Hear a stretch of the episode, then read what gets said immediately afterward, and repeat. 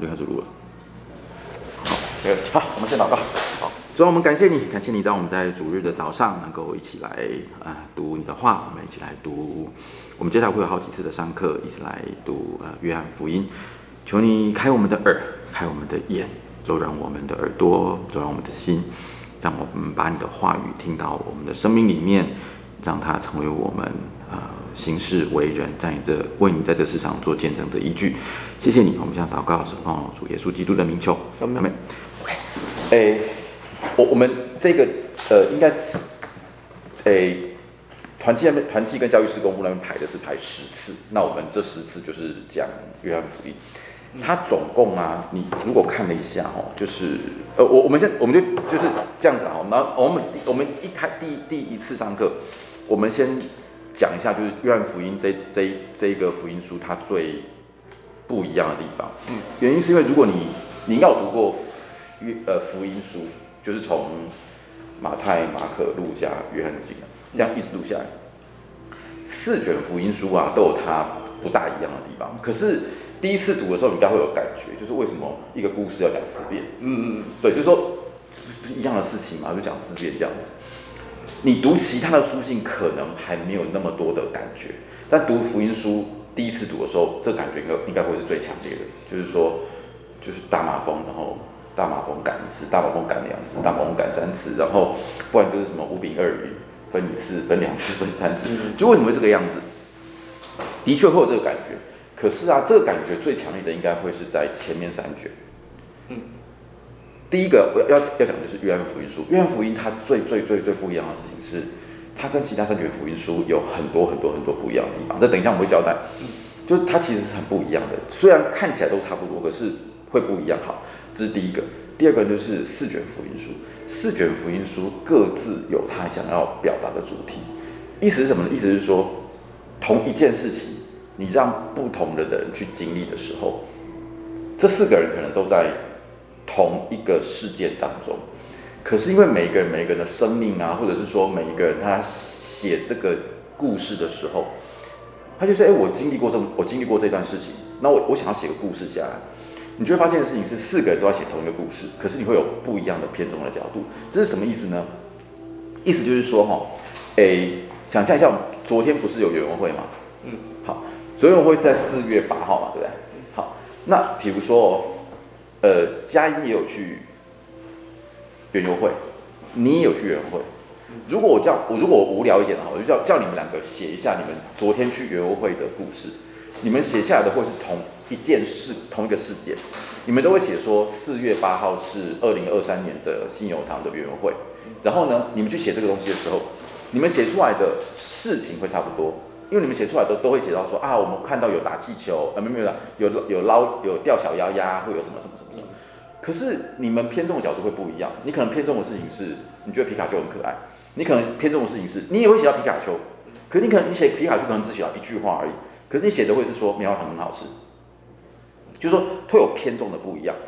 福音书会有这个类似的福音书，你看福音书大概就会是这个样子，他们所记述的就是。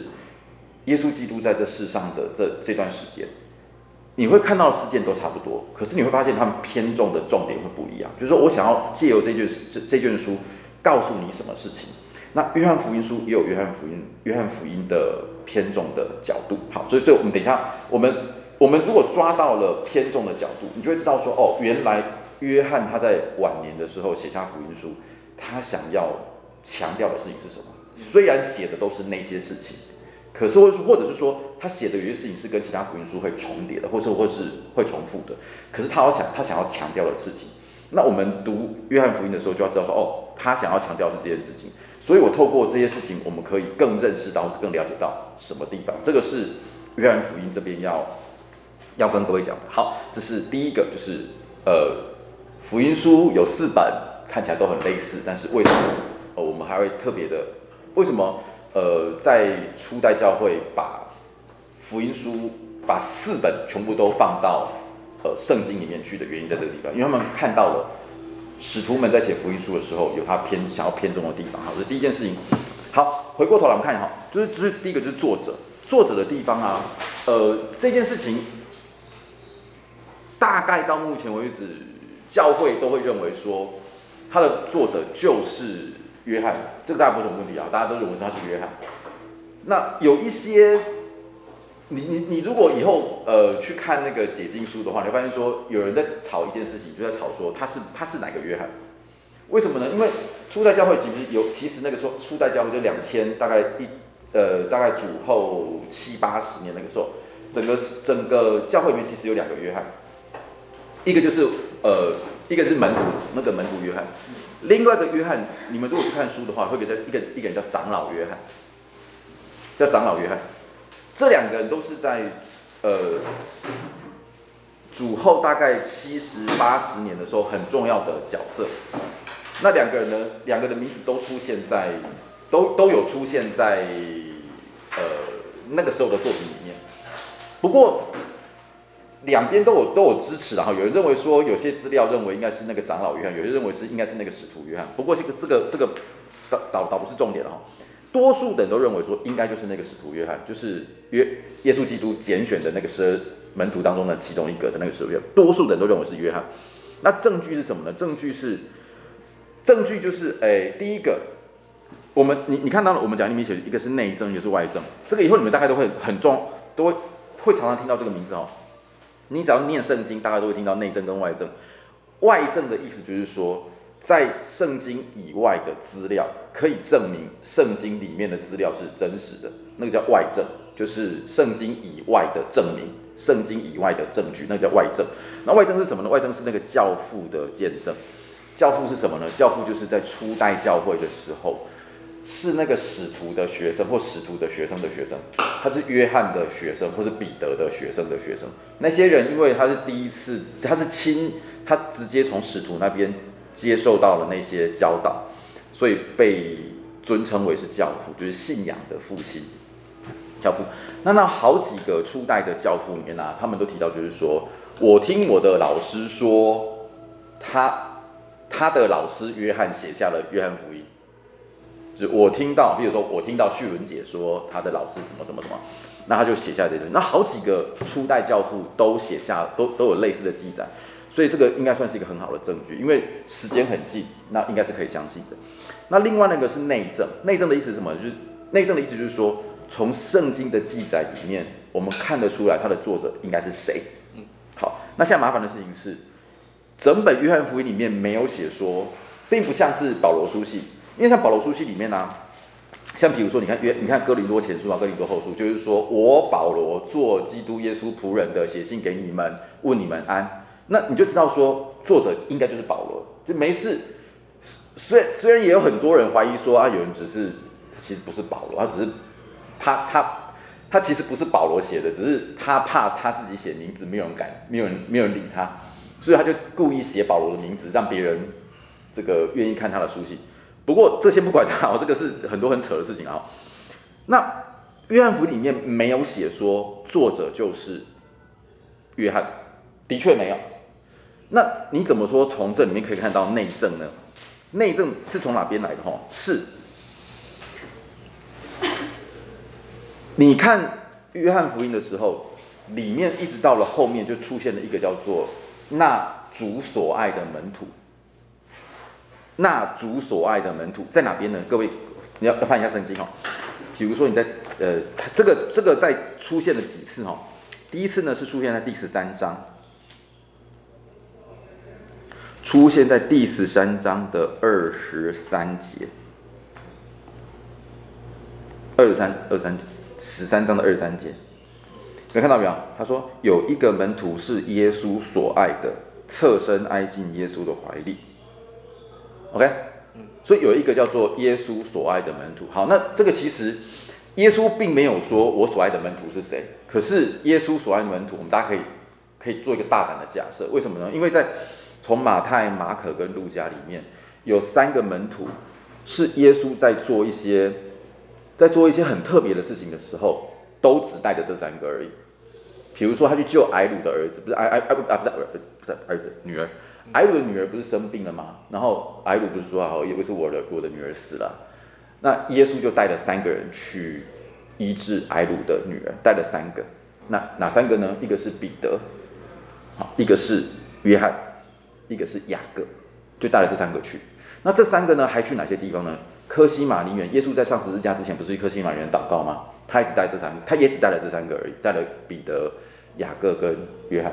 其他有很多门徒，但是他只带这三个而已。还有哪个呢？就是登山变相的时候，耶稣不是上山吗？然后祷告，祷告完了之后就降了下来，然后有两个人出现，然后耶稣不是整个脸脸变白色的吗？然后出现了摩西，出现了以利亚。那那个登山变相的时候呢，也有也是带了这三个去。所以如果真的要说耶稣有特别特别特别的，在这十二门徒当中特别爱谁的话，这三个应该跑不掉，因为。在这么多特殊的记载里面，就应该这三个。那这三个里面，大家我们就可以看嘛。那这三个里面，应该都是如果真的要说有耶稣所爱的门徒，应该这三个了。那这三个里面呢，我们可以用排除法排除掉。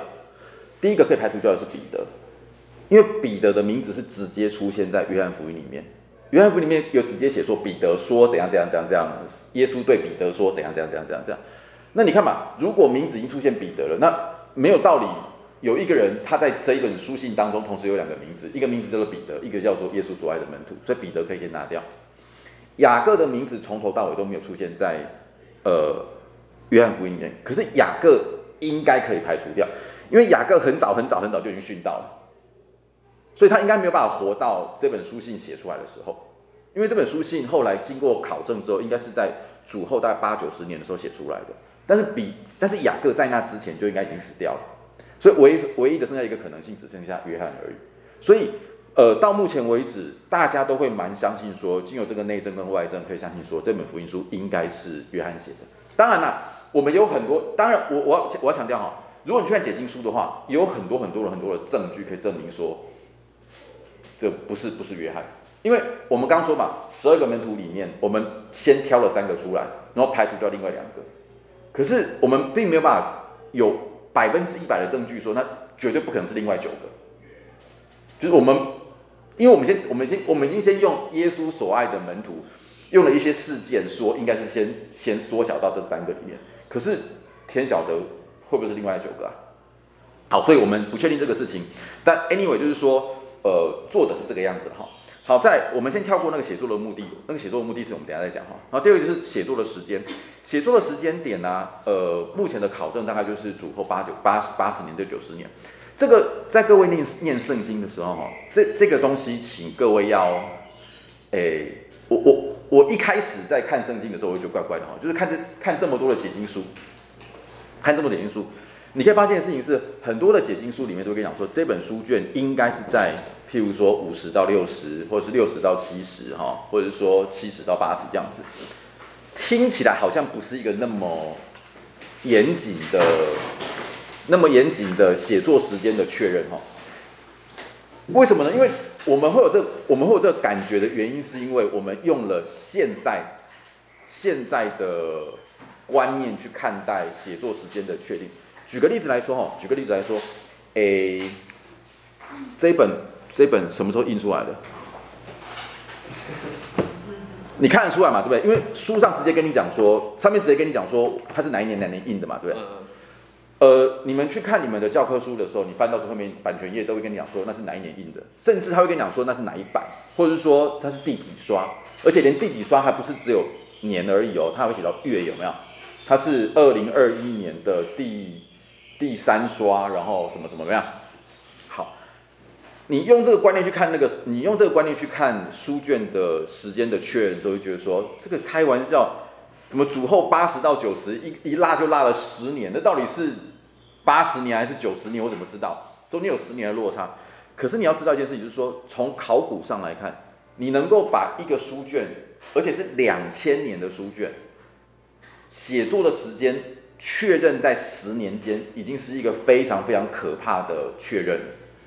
就是你你你你你在确认是一个两千年的事情，那个时候没有我们现在的这种写作的那个写作的这种的这个这个这个什么习惯，把每把那个写作的时间给压死压得死死的说，就是几就是几年几月几日，那时候没有那样的习惯，所以能够把它浓缩到八十年到九十年是非常非常惊人的哈，而且它是蛮确定的一件事情。好，所以写作的时间大概是这个样子。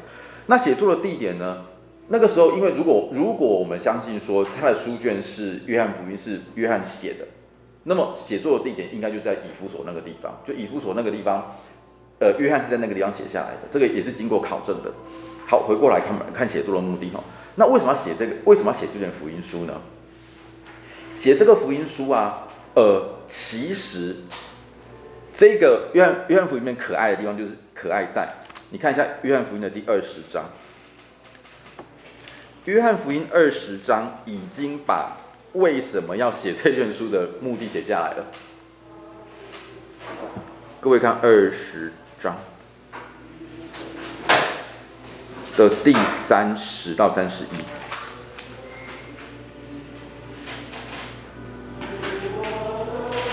好哈，他说约，我念给各位听啊。耶稣在门徒前另外行了很多神迹，没有记载在这书上，就是没有写在在约翰福音里面。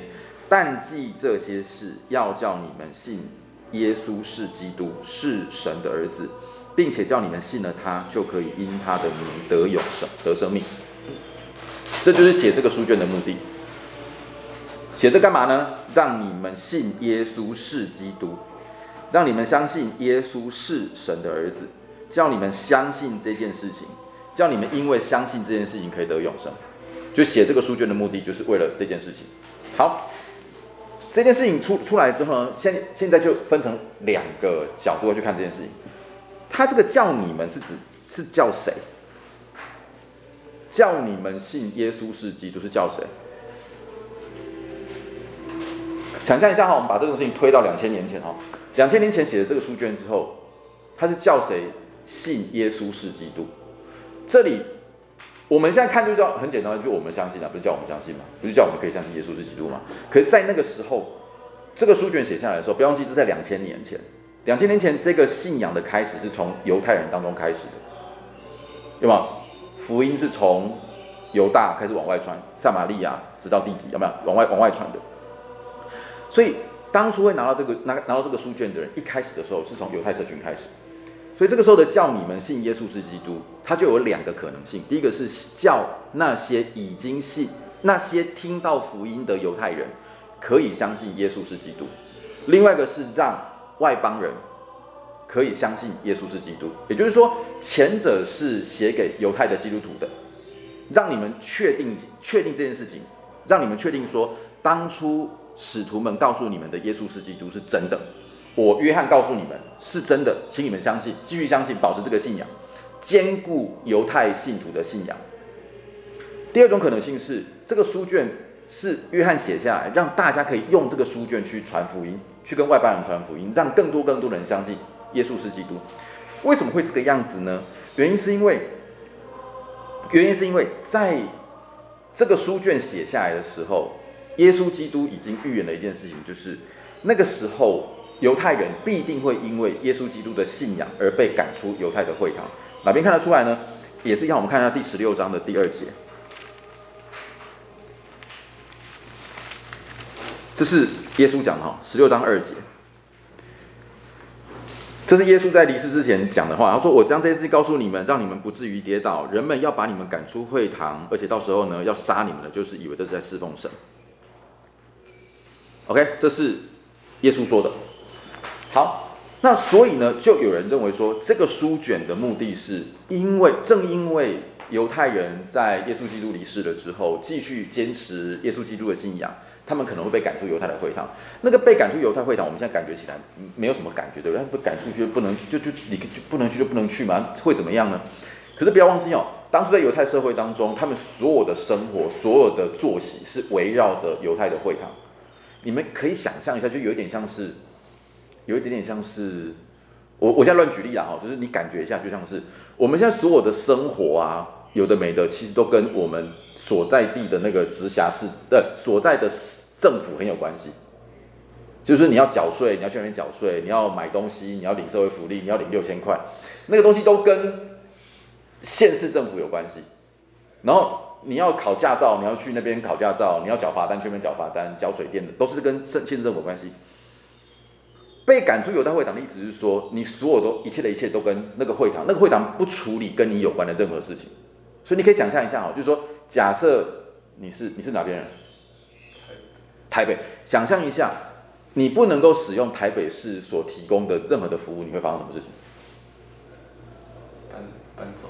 比如说，哎、欸，那个时候搬家没那么简单哈，没那么简单。想象一下哦，就是说你现在出门不能够用悠游卡，你坐公车没办法用悠游卡，你没办法坐公车。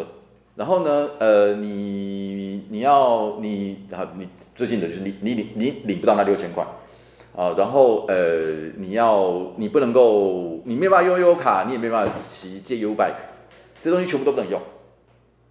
当时候你被赶出犹太会场，大概你就活不下去，因为做买卖啊、做生意什么，大家都都做不下去，所以是很严重的事情。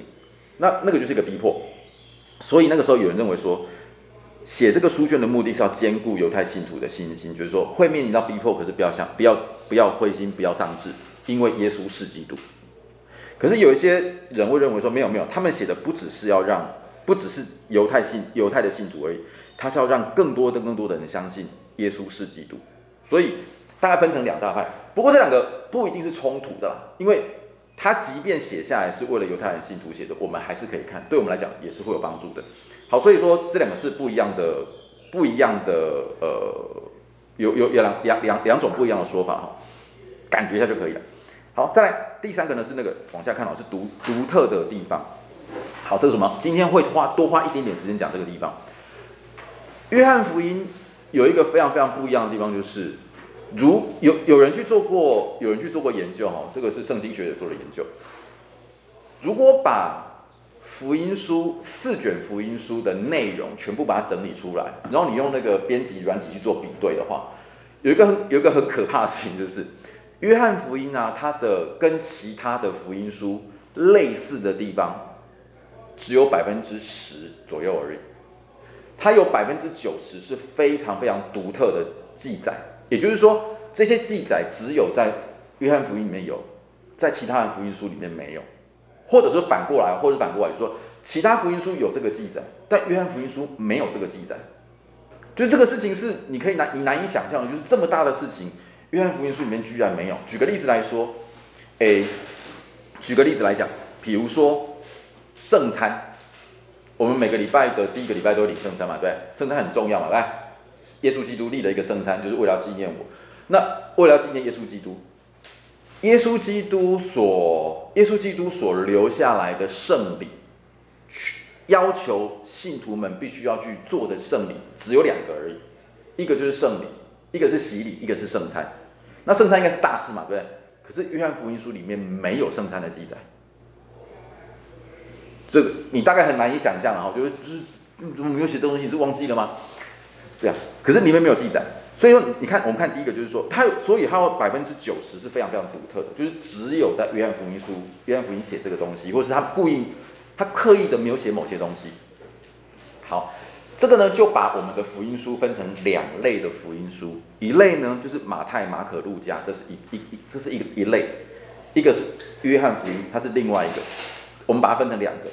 前三卷福音书啊，我们在圣经研究上面有各式各样不同的名称，一个叫对观福音，一个叫共观福音。为什么要对观？为什么要共观呢？对观跟共观的意思是说，哈，这三卷福音书是要放在一起看的，因为他们长得都很像，所以你要去比较同一个事件的不同记载的时候，把这三卷书放在一起看，通常你都会看出来说，哦，原来有不一样的角度，可以让我们对于这个事件有更多更多的理解。就叫，所以叫对观，叫共观。对观就是对着看，共观就是一起看的意思。所以三卷福音书可以放在一起看。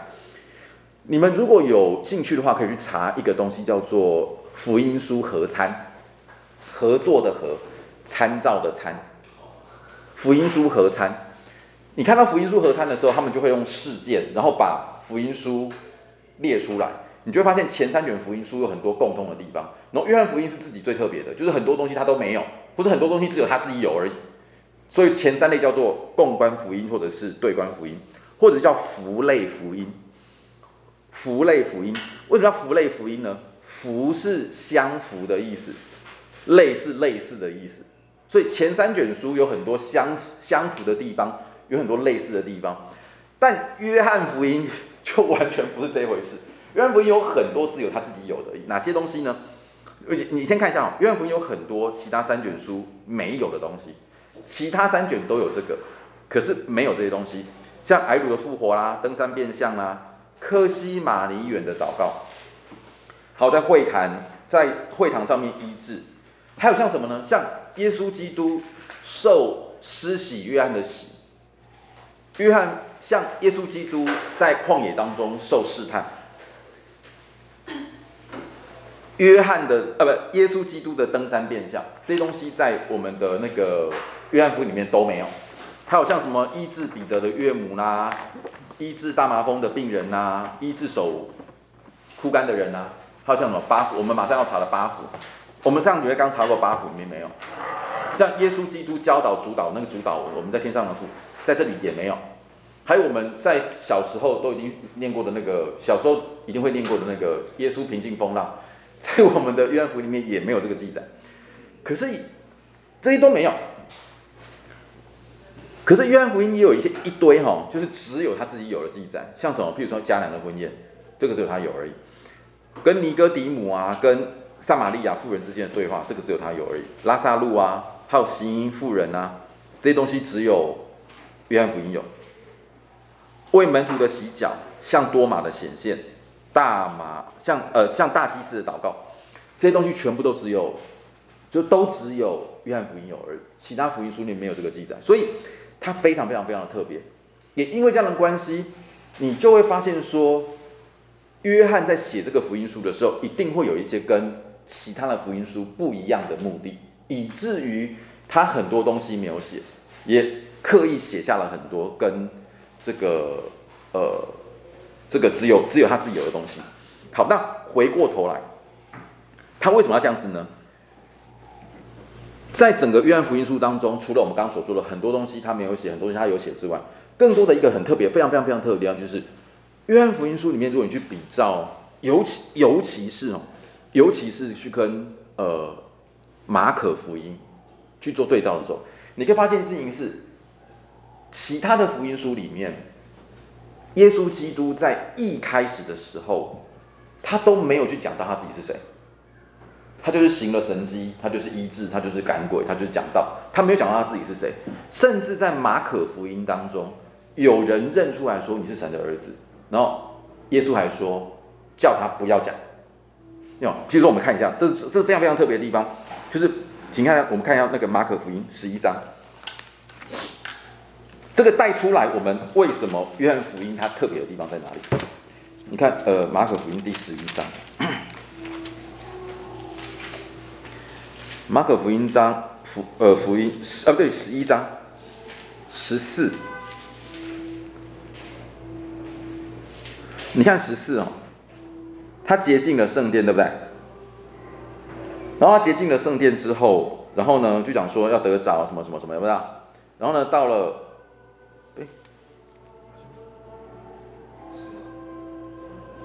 哎不是不是不是不是，还是不是，我真写错。太马可，你是我写错了吗？等一下啊，等一下啊！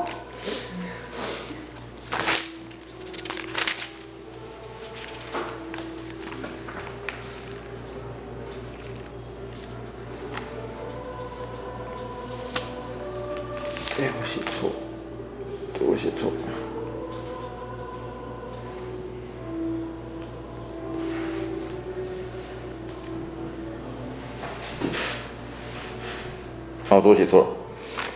哦，我我我先先跳过去。这里呀、啊，这里这里很不一样的地方是，很不一样的地方是，在其他福音书当中，人们认出耶稣是呃神的儿子的时候，耶稣基督是要求他不要去不要说。那因为这样的关系呢，他们就说在呃圣经学者说，在其他福音书里面，似乎耶稣基督一直到后面才容许大家去揭露他的身份。在这之前，耶稣基督似乎是刻意的要隐藏一个东西，叫做弥赛亚的秘密。就一开始没有讲，没有讲这个东西，没有让大家知道说他是弥赛亚，因为时候还没有到。但是呢，在约翰福音，你看从一开始，从一开始他就直接很，他就非常非常非常的明确的讲出这件事情来了，就是耶稣基督是神的儿子，耶稣是基督，就是他就是来要来的那一位，就把这东西讲出来。所以。耶稣基督在整个约翰福音当中，他似乎没有要隐藏这个事情，他一开始就让大家知道这个事情，就是说要让大家知道他自己是谁。而且呢，耶稣基督在一开始的时候，你看，你看第五章，在第五章讲到自己的时候，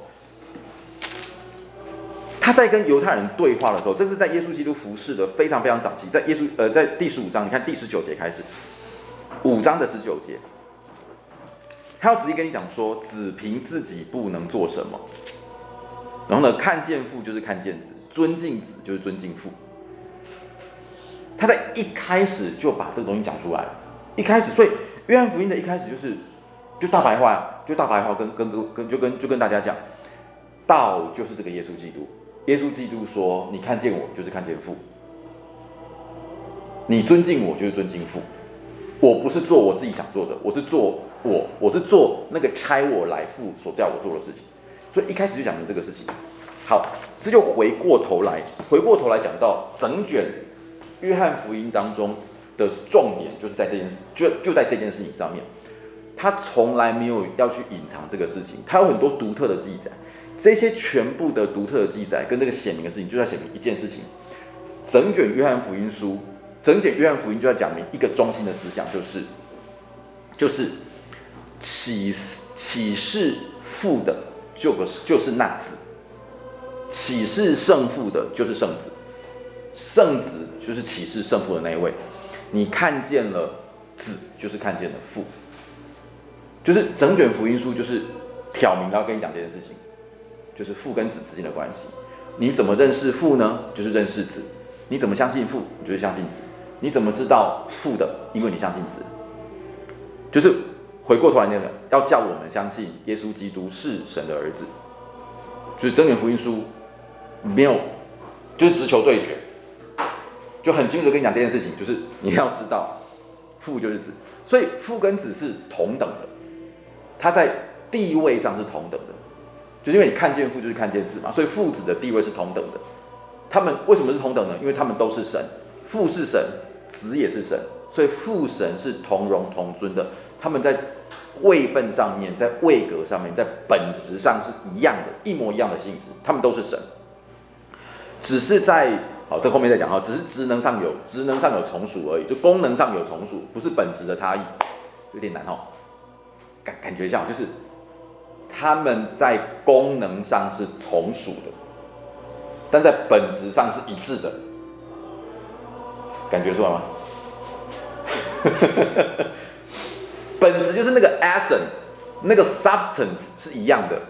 就是我们想象，这有点不礼貌哈。你想象一下，你把它去做化学成分分析出来，他们本化学成分分析出来之后，他们的化学成分是化学化学分子式是一模一样的，本质是一模一样，只是功能上有从属。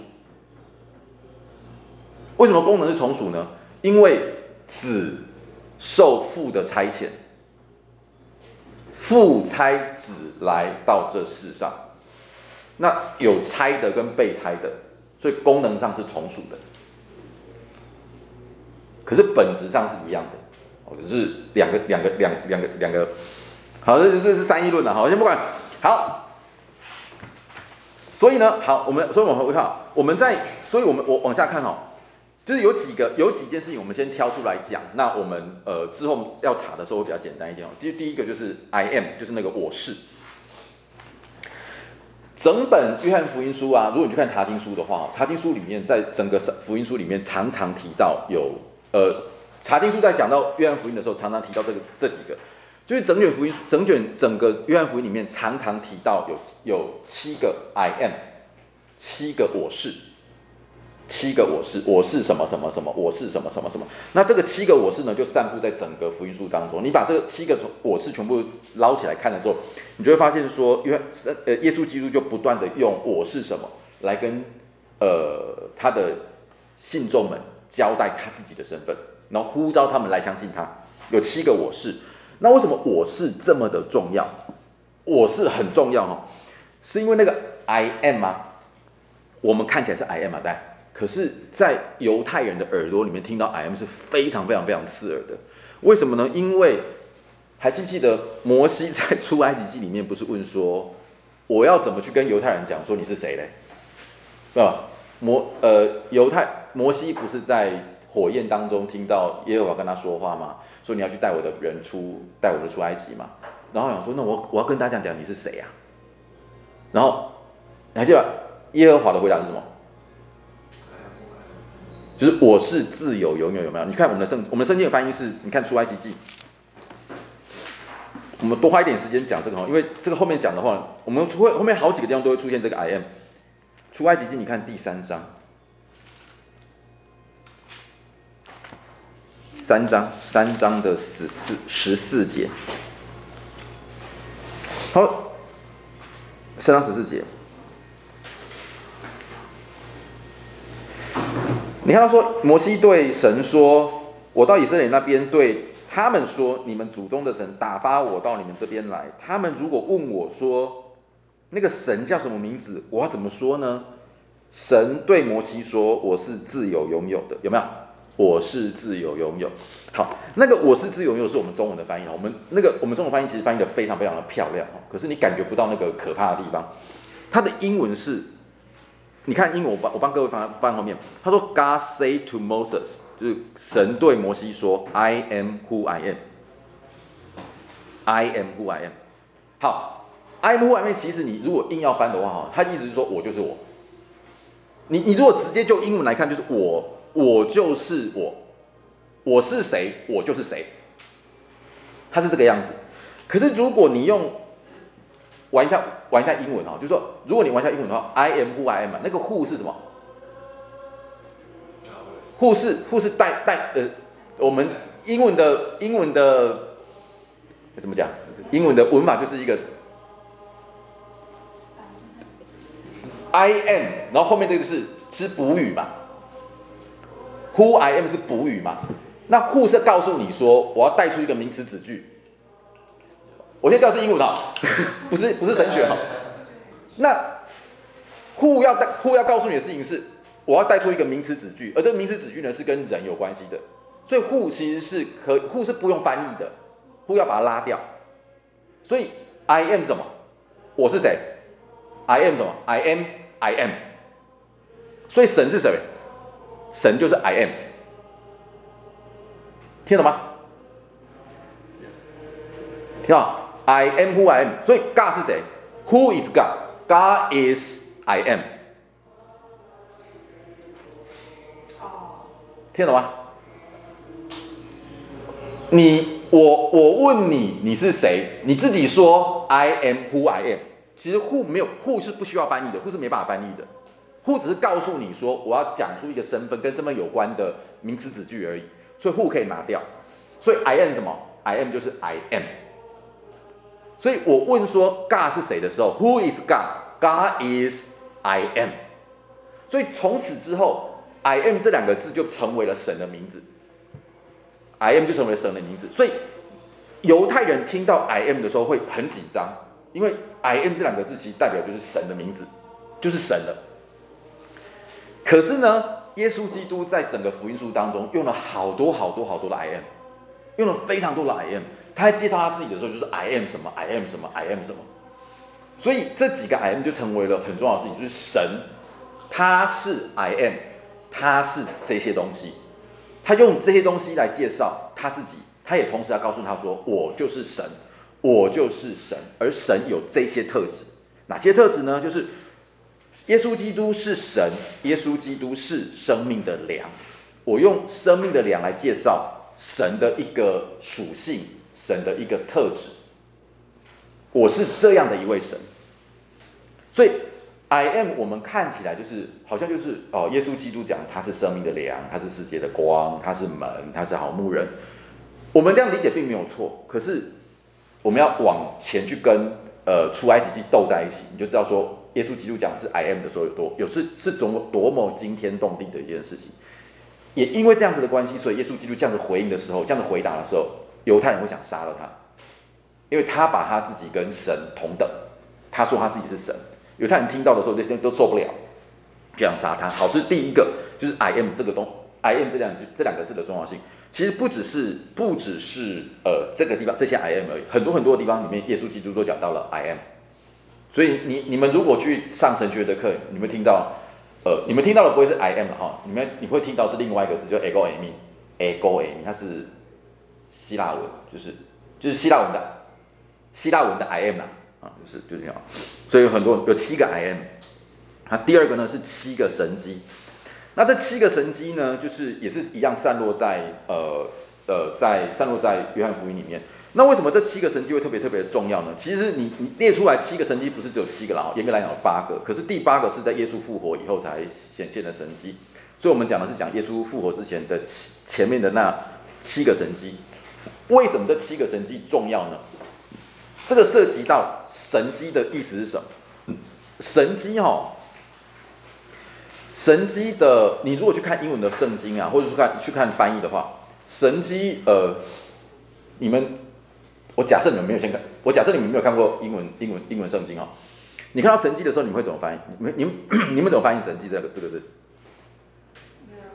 ？Miracle 非常好，这是非常非常直观的翻译，就是一个奇奇妙的、不可能的，或者是呃没看过的事情，在自然界上不可能的事情。可是神迹这件事情的原文的翻译是 sign，是 sign。是一个记号，什么意思呢？就是说有点像是说，呃，好像举举例有点不伦不类啊，就像是我我是一个很没有水准的人了哈，我就跑到阳明，我就跑到那个阿里山上去，然后看到神木，我觉得好漂亮，然后我就写说李荣根在此一游，嘛，在那个树上刻李荣根在此一游，就是某一个人出现在某一个时空的时候所留下来的痕迹，那个叫做神，那个叫做 sign，就是那个 sign，就是一个 sign。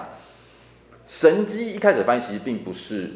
跟神一点关系都没有，它其实比较像的是迹而已，也就是说痕迹是一个记号。什么记号呢？就是神显现的时候留下来的记号。神迹真正的意思是记号的意思，就是神显现之后留下来的记号。好，那再往下哦，为什么上帝或者是为什么会有神迹这个事情？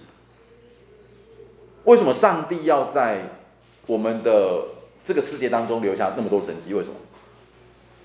目的是为了什么？好，目的绝对不是让我们觉得说，哇，这好厉害哦，怎么会这个样子？这这居然就病就好了？这不是神的目的，绝对不是让我们觉得哇，因为要让我们觉得哇，那是表演魔术。所以，我们我们看到魔魔术师也我也会哇，对不对？他的目的不是让我们觉得哇而已。神迹所有的目的，神显现神迹的目的，为的都是使人产生信心。这个不要忘记哈，就是神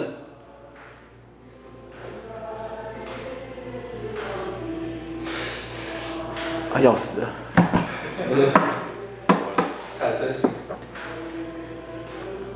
为什么今天你是在？啊？嗯？没有。欢迎哥。啊，第二堂。第二堂。那封信收了没有？太好了，我忘记去了。好，我忘记收奉献。好，来继续。哎，忘记就忘记了，让他过去吧。好，为什么七个神迹那么重要呢？是因为神迹的目的是为了要呼召信心，呼召人们相信。为什么？因为你往下想哈，神迹不是让人觉得哇，神迹是为了让人看见神。知道说神在曾经在这地方显现，目的是让人对神产生信心。什么意思呢？就有点像是一样好，举我们刚刚那个不伦不类的例子，就是我在阳明山，呃，不是阳明山，我在阿里山的神木上面写下李荣根到此一游，是为了让人看到说，哦，原来李荣根曾经在这边出现过。有一个人叫做李荣根，他在这边出现了，他就留下，他就留下这个痕迹。神迹也是一样的，在这个时空当中，神留下了一个痕迹，是为了让人看到神。而且对神产生信心。可是七个神迹里面，你可以发现一件事情是，回回过头去哦，回过头去，就是我们刚不是说吗？约翰福音的目的是写作的目的，有很多很多不一样的记载，有没有？最终最终的目的是为了让人对神产生信心，产生什么信心？就是看到父，就是看到子，你从子这边可以认识到父，让人相信耶稣基督是神的儿子，让人相信耶稣是基督，对不对？这个是。约翰约翰福音写作的目的，七个神迹的写写下这七个神迹的目的，也是为了这个，就是让人相信，让人对神产生信心。可是七个神迹里面，你可以发现一件事情是，很多的神迹的记载后面马上就会跟着，就说很多人因为这样的关系就信了他，就信了耶稣基督。可是呢，有很多人因为因为这样的关系，就想要杀了耶稣基督。很多的人因为听看到这个神迹，听到耶稣基督对于神迹的解释之后，就离开他，就不相信他了。尤其是最典型的是拉撒路这个事情，拉撒路是最大、最最大跟最后的神迹，有没有？他是第复活前的最后一个神迹，他是最大的、最后的一个神迹。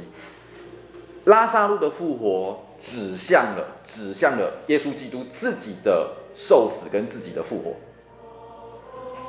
这个是这个是拉撒路，拉撒路复活之后，犹太人想要杀了耶稣基督的心就到了最高点。就定义了，一定要杀死他。所以七个神迹里面有他的目的在，但是也暗示了，或者是说也告诉了我们一件事情，就是有人会因为这样的关系产生信心，但也有人因为这样的关系而不接受耶稣基督。好，这个在我们的第一章当中就会提到这个事情了。好，所以这个是知道一件事情，就是说有七个我是跟七个神迹，那分别有分别他想要去告诉我们的事情。七个我是是更加的去凸显出来一件事情，就是耶稣基督是神。耶稣基督用了一个耶和华的名字，因为他自己就是神，因为看见子就是看见父。七个神迹是因为人们对于神迹有不同的反应，为什么呢？第一章就会讲清楚，第一章就会就会讲到，我们下一次就会讲到第一章，就会讲到这个东西。好，很快的，好，这样十二分钟。好，结构结构是比较简单的了哈。结构呢，就是你去看所有的解经书里面，就会跟你讲说，呃，约翰福音是一个结构非常非常非常完整、非常非常漂亮的一卷福音书。为什么呢？因为他就很清楚的跟你讲，有个序言，序言就是一到十八章，就告诉你说我整卷福音书要讲什么东西，一到十八，呃，一章的一节到十八节，这是序言。再来就分成两个，分成两个，一个是记号之书，一个是荣耀之书。记号之书就是我们刚刚前面讲的，就是有七个神迹，七个记号，就七个呃七件事情，就是记号之书。在这在这这这个书，在一一章十九节到十二章五十节当这这一段当中，就跟你讲了呃耶稣基督做的事情。那荣耀之书呢？荣耀之书从十三章的一节到二十章的三十一节，荣耀之书讲的是耶稣基督的受苦。耶稣基督的受死，耶稣基督的复活，那这个是荣耀之书。为什么？因为耶稣基督的荣耀来自于他的羞辱，所以从就是从他的受苦，从受难开始，一直到他的复活，得到了最大、最终、最终的荣耀。这一这一段就是荣耀之书。然后在耶稣基督的教导。那他教导里面就是会一直到呃，我们我们刚讲到就是说，耶稣基督的教导就是他在之后呃的之后的呃，在他受死之前的那些教导，然后再就是最后最后最后就是临别的讲论。那临别的讲论的那一大段，就是他的有点像他离世之前跟门徒们所交代的，以及为门徒的祷告，就是后面的呃十八十八章的一节到二十章的三十一节，就是临临别讲论。那二十一章开始就是最后最后的复活跟显现，所以它整个是非常非常完整，非常非常完整，而且很严谨哈。好，这个是呃，这个是它的结构是这个样子。那我们我们哦，完全不符合我的期待。好，好，那个教导的类型，教导的类型大概看一下就好了。就是说，耶稣基督的教导跟耶稣的讲论哦，大概分成几个不同的类型。有几个类型，一个是呃跟个人之间的对话，有一些呢是公开的跟犹太人之间的辩论，那有些呢是私底下，私底下不是真的很私底下，私底下的意思是说跟门徒们一起的，就那段教导就是只有针对门徒们发表的，那是私底下的教导。好，这对这对门徒的，好，大概是这样子。所以呃我们在讲到呃结构的时候呢，我们就按照这个顺序往下讲，因为它它的它的非常非常完整哈。就教起来比较好教。好，这是第一个导论的部分。好，我们还有九分钟。好，我们九分钟能讲多少算多少哈。好，我们看序言一到十八，一到十八章。好一到十八章呢，这个序言呢、啊，他就已经讲出来了他的。我们刚讲过吧，序言一开始，约翰福音在写作的时候，就完全就直接破题了，就告诉你说，我为什么要写这卷书。序言就讲清楚了，太初有道，叭叭叭，一直一直到后面的第十八章，就把它这个讲出来。一到十八章就完全讲出来哈，就是很清楚的跟你讲这个东西。可是，一到十八章里面呢、啊，一到一到十八节里面这么多里面，重点是哪一句话呢？各位看一下各位的讲义哈，序言里面，你你有没有看到他故意排成一个尖尖的，有没有？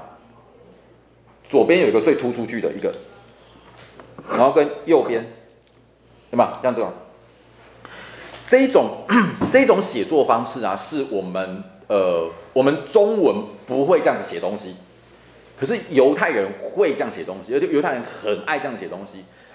这一种东西叫做。他们有很多各式各样不同的名称哦，这种东西叫做呃，有人叫交错性、交错式的平行、平行、平行叙事，或是对称式的平行叙事，什么意思哦？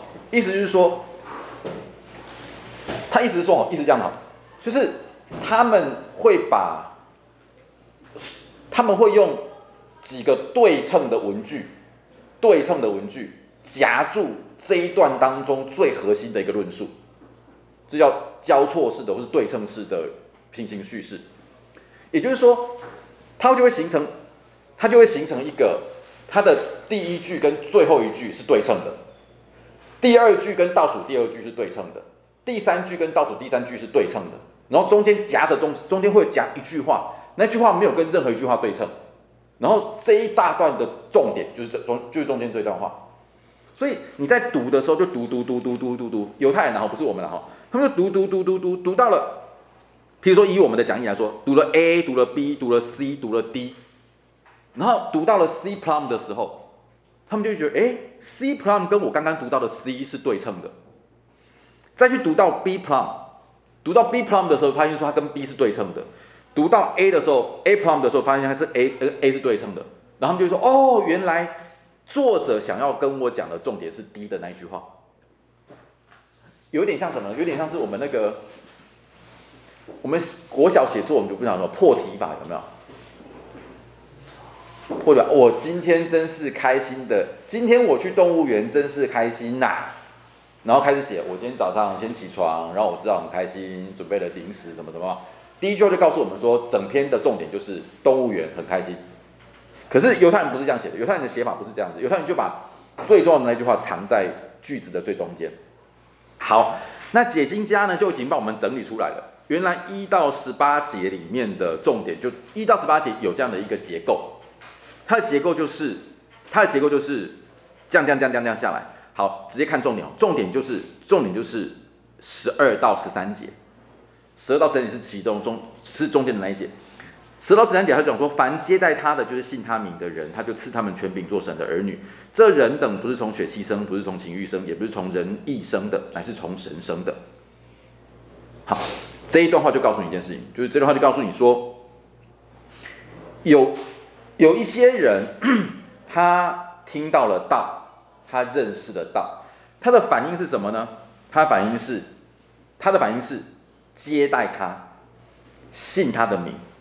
这些人可以怎么样？这些人，这些人他就得到了一个权柄，干嘛？做神的儿女。这些做神的儿女的的人呢，是从是从神生的，他不是从人生的。那他也暗示了一件事情，就是有些人不相信，但有些人就相信。好，这是它的重点，就是告诉你说，对于道的反应是什么。那中间中间夹的是什么东西呢？中间夹是告诉你说，前面一开始跟你讲道，什么是道？道来干什么？十六节到十八节也是如此，然后中间就夹着这一段对于道的反应，所以整卷序言告诉你整本福音书在讲你什么东西，而序言当中的第十二节到第十三节告诉我们说，重点是什么？重点就是怎么样做神的儿女，怎么样做神的儿女呢？就是信他的名，信他名可以干嘛？可以得权柄做神的儿女，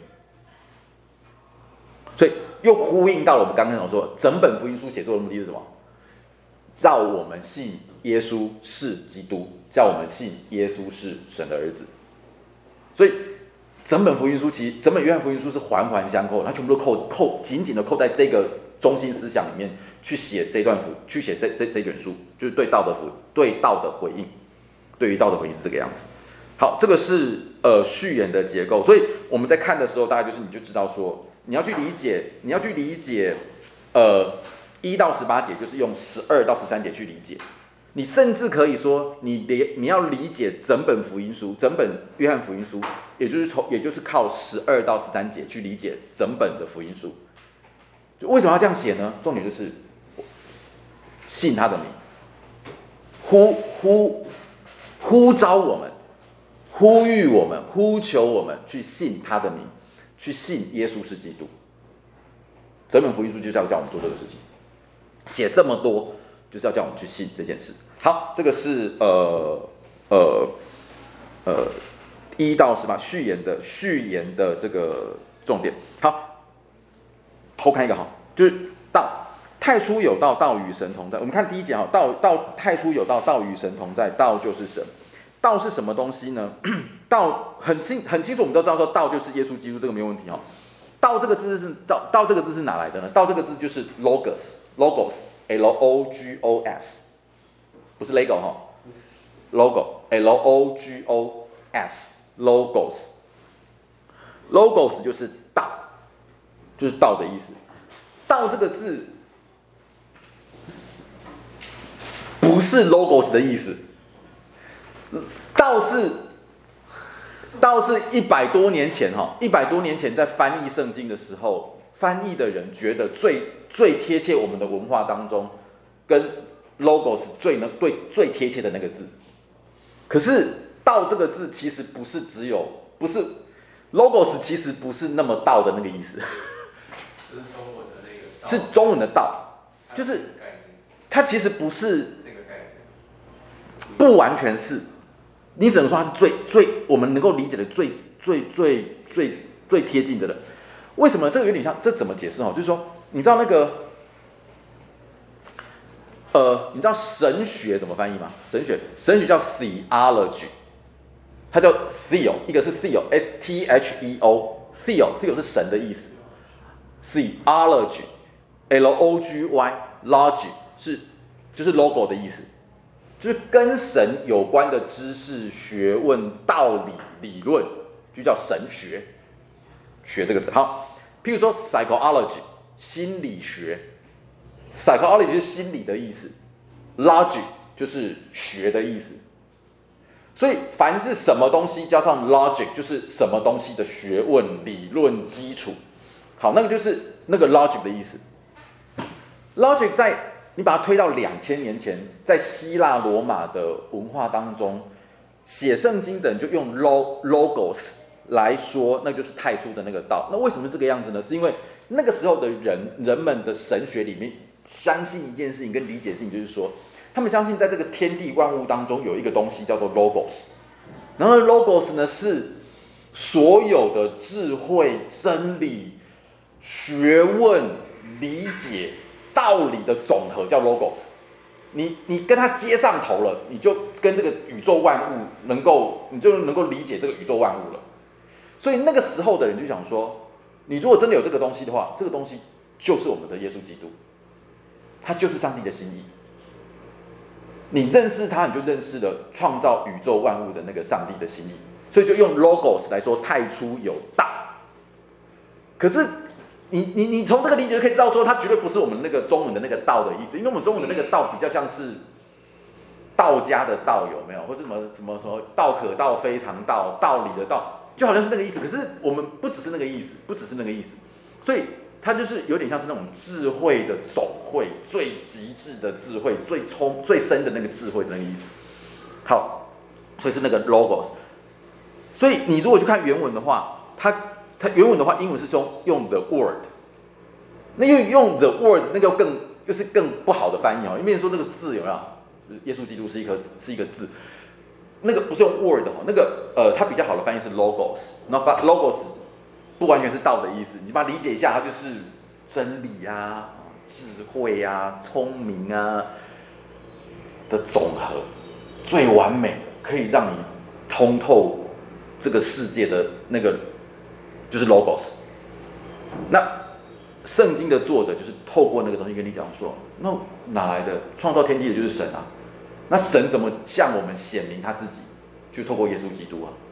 所以如果真的有个东西可以让我们认识上帝的话，那就是耶稣基督了。那如果你们说可以认识这个天地万物的是 logos 的话，那好，没有问题，耶稣基督就是 logos，就是那个意思。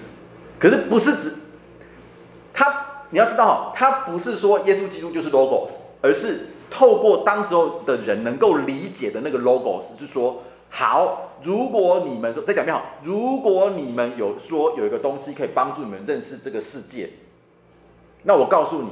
创造你们所认识的那个创造天地的那位神，你要怎么认识他？就是透过耶稣基督。啊，你们能够认识这个东西是透过 Logos 的话，那我告诉你，这个就耶稣基督，耶稣基督就是 Logos，他就是 Logos。你要认识神，就是透过 Logos，就是透过耶稣基督，他就是 Logos。所以太初有道，道与神同在，道就是神，意思原因是在这个地方。OK。所以他其实是已经借了好几次了，借了好几圈，他是借了那个时候的呃哲学去去去说这个东西。OK，好，这是呃好，我们讲不完，我们下礼拜继继续。我们本来想说第一个，今天可以讲完第一章的。好，好，我们赶快做一个结束祷告，然后我们赶快去上上做做做做做礼拜。我们一起一起祷告。主，我们感谢你，感谢你。呃，我们虽然时间不多，但是我们感谢你，让我们在这个小时当中，让我们更多更多的认识呃约翰福音。我们接下来还有好几次上课，求你继续的恩待我们，帮助我们。呃，我们不能够完全了解，但是我们相信你已经把我们能够理解的、我们需要理解的启示了给我们，启示了给了我们。谢谢你，我们这样祷告是奉主耶稣基督的名求，阿门。OK，好，谢谢。